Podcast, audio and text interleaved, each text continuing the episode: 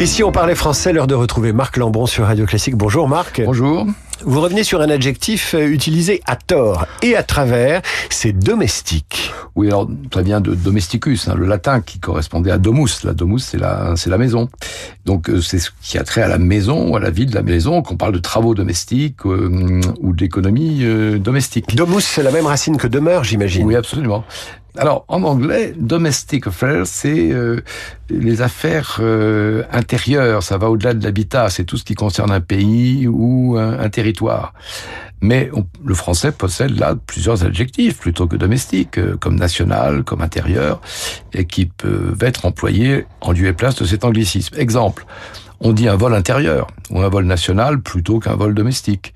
On dira un transport euh, intérieur de marchandises plutôt qu'un transport domestique. On dira le commerce intérieur progresse plutôt que le commerce domestique euh, progresse. Et vous voyez bien qu'on dit le produit intérieur brut plutôt que le produit domestique brut. Et évidemment, on dit pas les animaux intérieurs, mais plutôt les animaux domestiques. Marc Lambron, Dire ou ne pas dire, c'est l'ouvrage dont vous tirez ces chroniques parues euh, aux éditions Philippe Ray, et c'est évidemment un ouvrage de l'Académie française.